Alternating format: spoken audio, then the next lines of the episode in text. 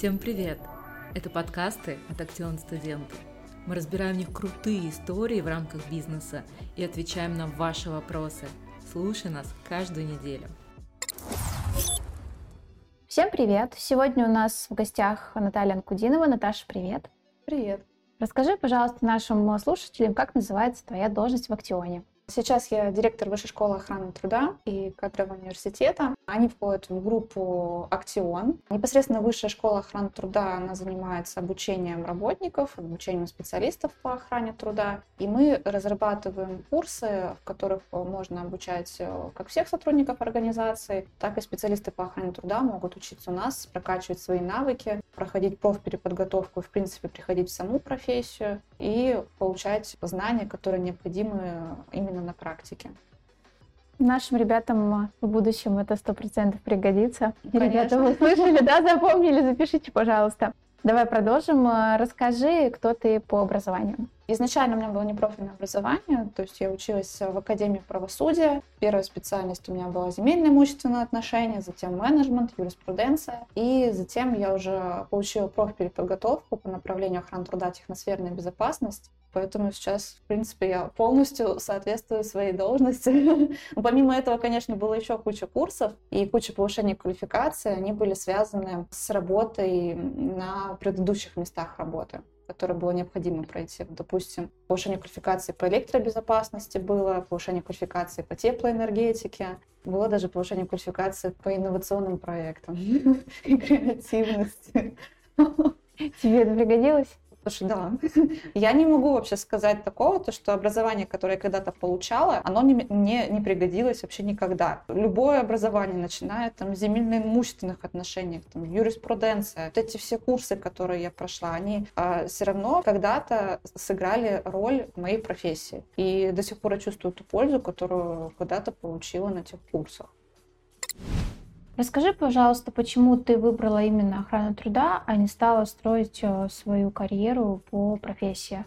На самом деле все, с одной стороны, получилось случайно, то есть я пришла в компанию, устроилась изначально не по профессии, потом стремилась в свою профессию, дошла до работы юристом, связанным с недвижимостью. Потом меня пригласили в компанию более крупную, тоже на обязанности, связанные с недвижимостью, но там я не продержалась, мне не понравилась работа, я решила вернуться в свою предыдущую компанию как вернуться. И, и я пришла на ставку в охрану труда, потому что она просто была свободна. И на тот момент я подумала, что я посижу в охране труда два месяца, а потом я туда, оттуда уйду и вернусь э, в юриспруденцию. Но этого не произошло, потому что охрана труда меня очень сильно затянула. Во-первых, там я встретилась и с юридическими вопросами, и с техническими вопросами, которые я не знала, но мне было их интересно разбирать. Тут уже идет во внимание второй фактор, то, что у меня семья, в принципе, работала всегда на производстве. Наверное, в детстве, когда-то и насмотрелась на картинки на производстве. Вот, как говорят энергетики, можно смотреть долго на три вещи, точнее, бесконечно на три вещи можно смотреть. Это на огонь, на воду и на линию электропередачи, уходящий удар.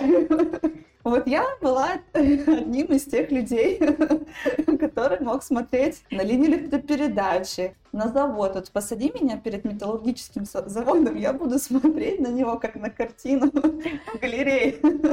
И меня это всегда завораживало, когда вот я работала юристом по недвижимости, моя работа была связана как раз с линией электропередачи, я занималась охранными зонами, и я понимала, что моя вот профессия, она достаточно узкая, и таких специалистов в Москве, ну, очень мало. И куда бы я дальше могла пойти развиваться, я не понимала, потому что, ну, хочется быть каким-то юристом, связанным с производством. А кто бы это мог быть? Я не понимала. И вот как раз вот это вот осознание, оно пришло ко мне именно в охране труда. И оно смешалось, и юриспруденция, и производство, и все на свете. А, может быть, еще повлияли гены, потому что когда я пришла в охрану труда, я узнала, что, оказывается, мой дедушка был когда-то на заводе заместителем главного инженера по технике безопасности. Для меня это, на самом деле, было открытием. Ранее я об этом не знала. Я знала, что он работает на заводе, но не знала, кем. Я думала, что он чертежи какие-то делает, еще что-то. Оказывается, он занимался техникой безопасности. Может быть, мне это передалось. Ты вот сейчас э, можешь вспомнить, что тебе поручали как э, новенькому сотруднику в охране труда?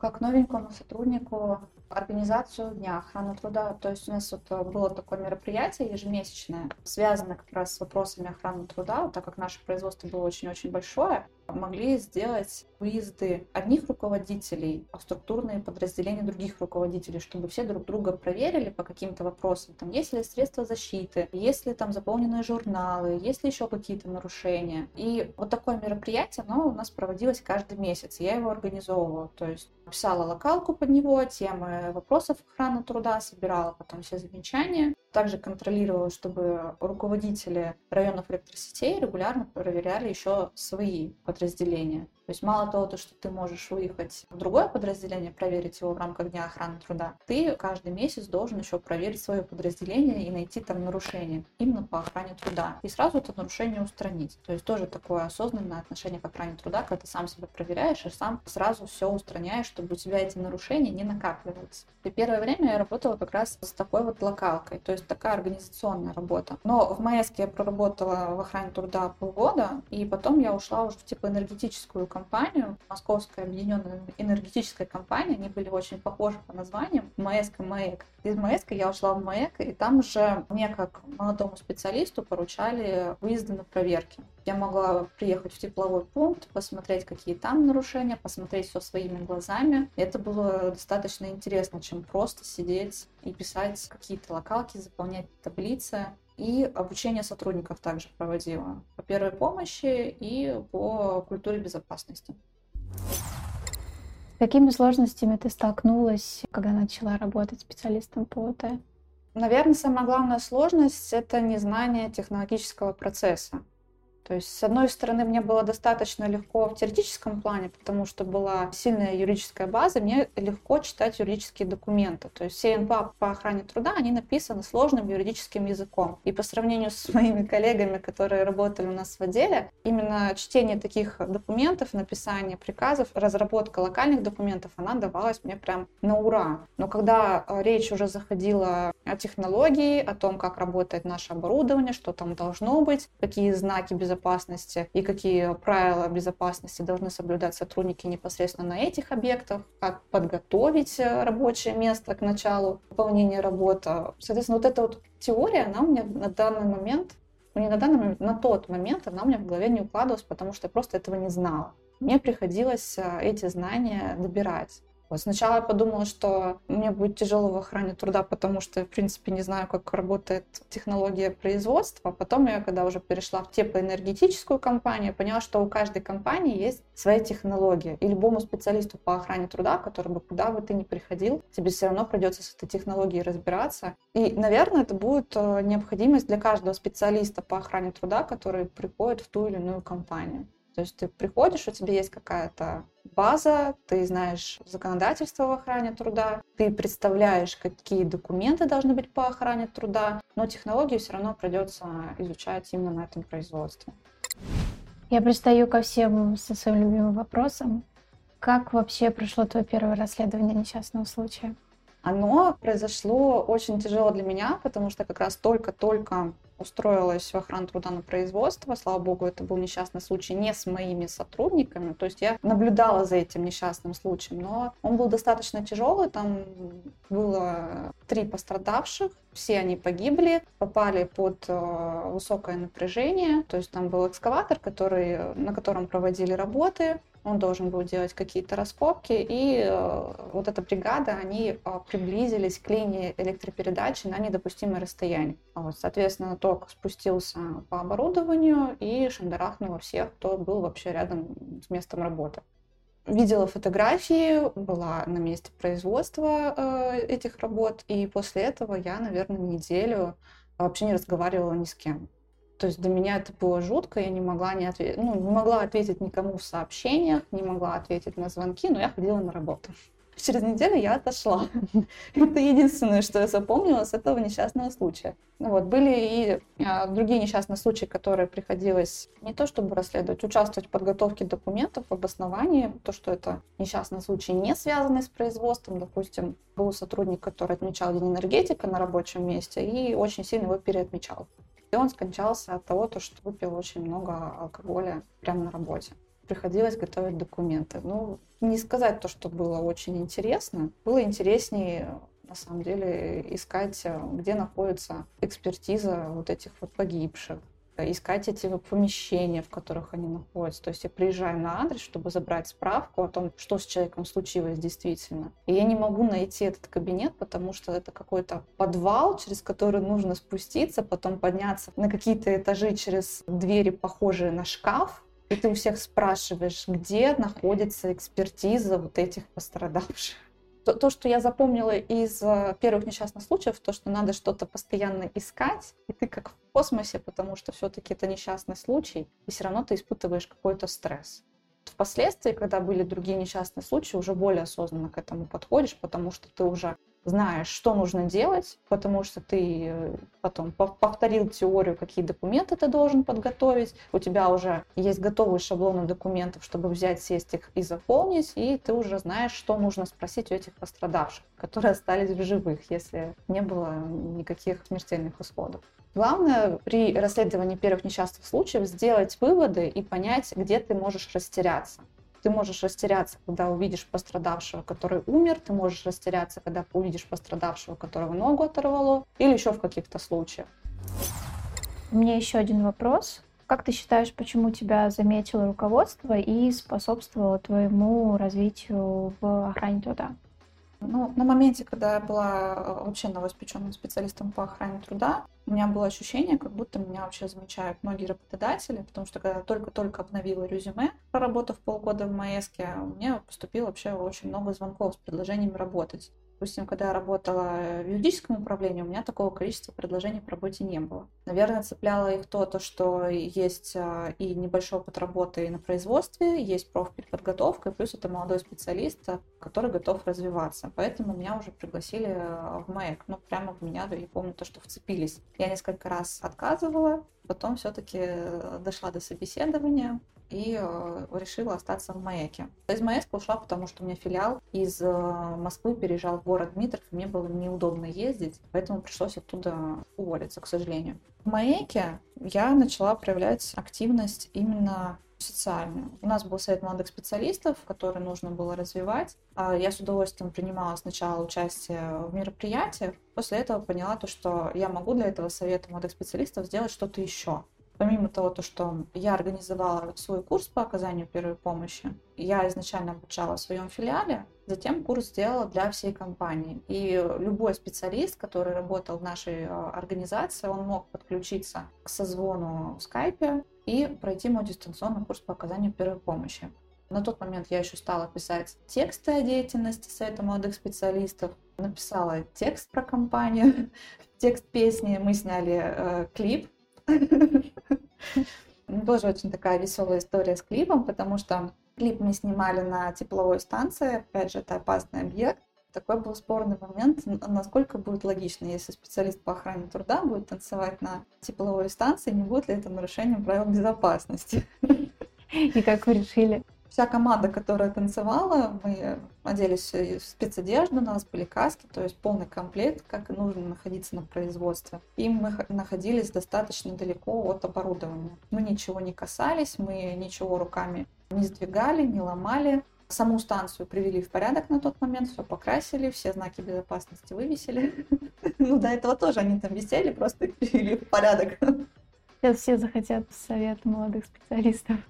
После этого и меня заметило руководство, и те, кто снимались в этом клипе, тоже их заметило руководство, и все ребята, которые активно участвовали в совете, как-то продвинулись. Кто-то ушел в аппарат управления работать, кто-то стал начальником станции, как раз тот, кто организовал нам съемки на этом объекте. Ну, а я поняла то, что мне хочется такой креативной работы в охране труда, и хочется больше делиться знаниями, потому что мне нравилось на тот момент уже и преподавать первую помощь, преподавать культуру безопасности, хотя ранее когда-то у меня были панические атаки, и мне было страшно выходить перед аудиторией что-то говорить.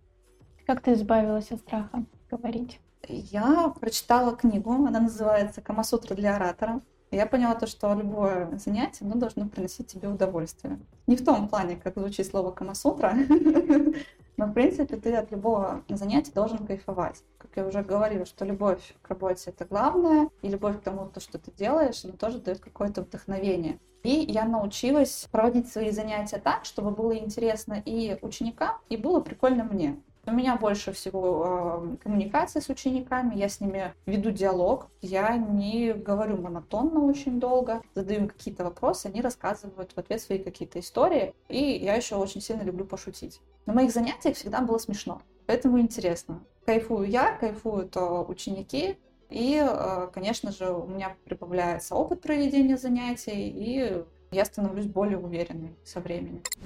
Так, у нас так и не получилось полностью раскрыть вопрос, который я задала до этого. Скажи, пожалуйста, почему тебя э, заметило руководство и начало продвигать э, в карьере именно в охране труда?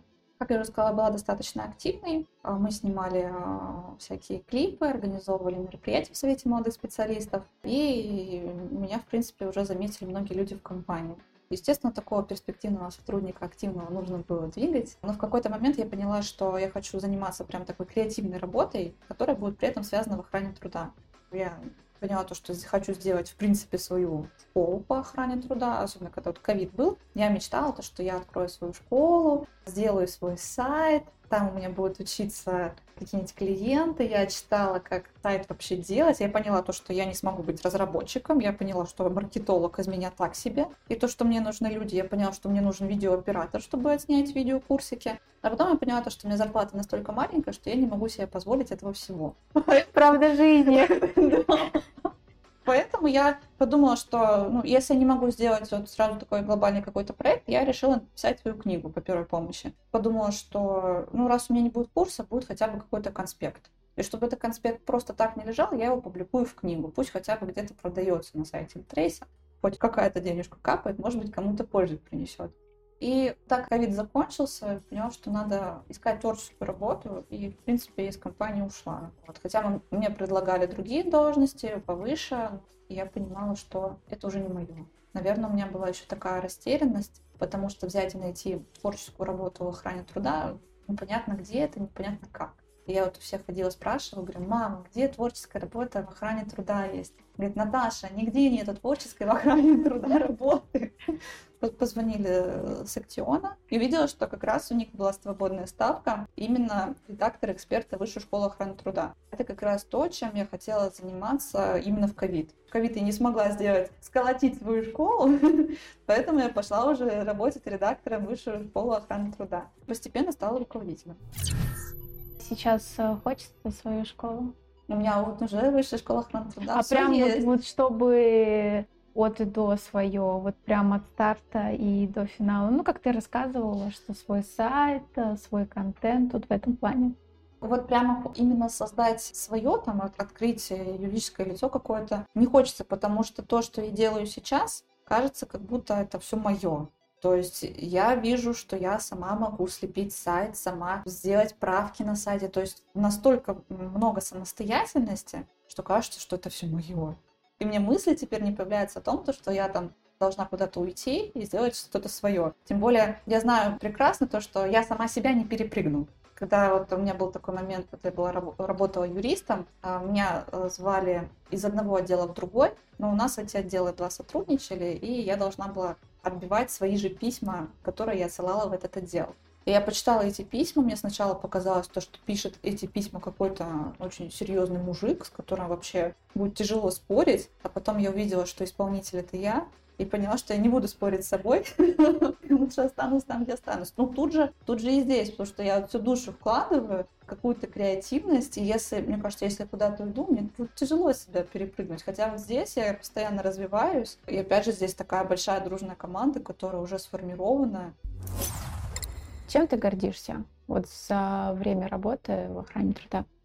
Тем, то, что, наверное, я никогда не сдавалась, когда у меня появлялись какие-то проблемы. Ты приходишь в охрану труда, ну, в зависимости от вида производства у тебя возникает куча массовых каких-то проблем, с которыми ты мог раньше не сталкиваться. То я как баран всегда иду уперто, изучаю нужную мне нормативку и готовлю нужные мне документы. Если кто-то говорит то, что не обязательно готовить эти документы, да зачем тут обращать внимание на охрану труда, я все равно уперто шла к своей цели и организовывала работу по охране труда, потому что на предприятии обязательно нужно все организовать, иначе ну, работодателя могут оштрафовать оштрафовать. Это во-первых. Во-вторых, если ты что-то где-то не досмотришь, упустишь, не проработаешь вопросы безопасности со своими сотрудниками, которые работают у тебя на предприятии, может случиться несчастный случай. И не все сотрудники, которые работают, на, которые работают в компаниях, не все понимают важность охраны труда, важность того, то, что нужно соблюдать правила безопасности. Я горжусь тем, то, что я вот все равно, несмотря на все аргументы, разъясняла регулярно, что нужно делать, почему это нужно делать, вникала в какие-то психологические аспекты людей, почему они не соблюдают правила безопасности. То есть у нас был даже а, подготовлен тренинг по лидерству в охране труда, по культуре безопасности. И мы обучали людей прям осознанной охране труда на предприятии. Ну, естественно, был потом результат, это снижение количества несчастных случаев. Ну, то, конечно, я этим горжусь, то, что чем меньше пострадавших на предприятии, тем лучше. Как ты считаешь, что помогло тебе стать успешной в охране труда? С одной стороны, помогло образование, которое у меня было, юридическое образование, которое вроде как считают ненужным, то, что все идут после школы, получают юридическое, ну, и думают, что потом это не пригодится. На самом деле очень сильно пригодилось, потому что вся локалка, она, как я уже говорила ранее, написана сложным языком и э, любовь к своей работе. Пока ты не начнешь любить свою работу, пока ты не найдешь дело, которым ты бы хотела заниматься, у тебя не будет хорошего результата в работе, и ты не будешь испытывать того кайфа, от которого ты мог бы дальше вдохновленно бежать и делать какие-то новые дела, запускать какие-то новые проекты и вдохновленно даже рассказывать сотрудникам о правилах безопасности. То есть любовь к работе это вообще главное. Если ты любишь свою работу, то тебе будет неважно, знаешь ты досконально какой-то вопрос, не знаешь, ты пойдешь разберешься, у тебе, тебе не будет это даваться очень сложно, потому что у тебя будет к этому искренний интерес. Ты сможешь э, достичь многих успехов в этом. И финальный вопрос. Чему, на твой взгляд, нужно научиться молодому начинающему специалисту по охране труда, чтобы стать востребованным? Какие навыки, может быть, навыки будущего или какие-то советы, вот как вести себя на собеседовании? Тут я бы, конечно, советовала прокачивать свои гибкие навыки, чтобы ты мог и хорошо публично выступать. Это важно для специалиста по охране труда, потому что ты проводишь водный инструктаж, тебя могут назначить преподавателем по первой помощи, и тебе все равно придется часто общаться с рабочим персоналом. То есть ты должен разобраться, как выступать перед публикой, как убедительно говорить, потому что когда рабочий начнет спорить с тобой, то что зачем мне здесь носить каску? Ты должен будешь его убедить в этом. И э, то, что ты зачитаешь этому человеку нормативку, ну, тебя это не спасет. Ты все равно должен будешь убедить сотрудников в том, то, что каску нужно носить. И, и э, сделать это сможешь, когда у тебя будет прокачан этот навык. Конечно, нужно уметь себя презентовать каждый раз, когда ты приходишь куда-то на собеседование, ты, когда говоришь правильные вещи, правильные фразы, все равно работодатель на все это обращает внимание. То, что ты в нужный момент знаешь, что сказать, это играет очень большую роль. У тебя повышаются шансы на то, что тебя могут взять. И все равно знания по охране труда, специфические по профессии, их тоже важно обновлять потому что законодательство меняется регулярно. Сегодня ты знаешь всю базу нормативную, завтра изменения какие-то вступят в силу, и ты уже этих изменений знать не будешь. Соответственно, тебе нужно научиться регулярно следить за нормативной базой и читать новые документы, которые появляются. Если тяжело читать такие документы, можно подписаться на специальные справочные системы, которые пишут понятным языком. Конечно, вот в группе Актион, в которой я работаю, есть такая справочная система по охране труда. У них как раз шаблон документов все есть, и пишут тоже в инфостиле, как и в нашей школе. И думаю, то, что какие-то еще правовые базы тоже нацелены на то, чтобы понятно все разъяснять. То есть нужно найти ту правовую базу, которая тебе будет изучать интереснее всего и начать с ней работать, потому что без этого будет в охране труда тяжело. Ты будешь готовить долго-долго неправильно какие-то документы, и даже не узнаешь об этом. И потом придет проверка, и к тебе появятся какие-то вопросы. То есть в первую очередь, конечно, нужны гибкие навыки, стремление развиваться, любовь к своей профессии. Во вторую очередь, конечно, нужно следить за своими навыками именно профессиональными, за профессиональными знаниями. Спасибо большое, Наталья. Я уверена, что нашим ребятам есть чему у тебя поучиться. Рада, что ты смогла к нам сегодня прийти. Пока. Пока.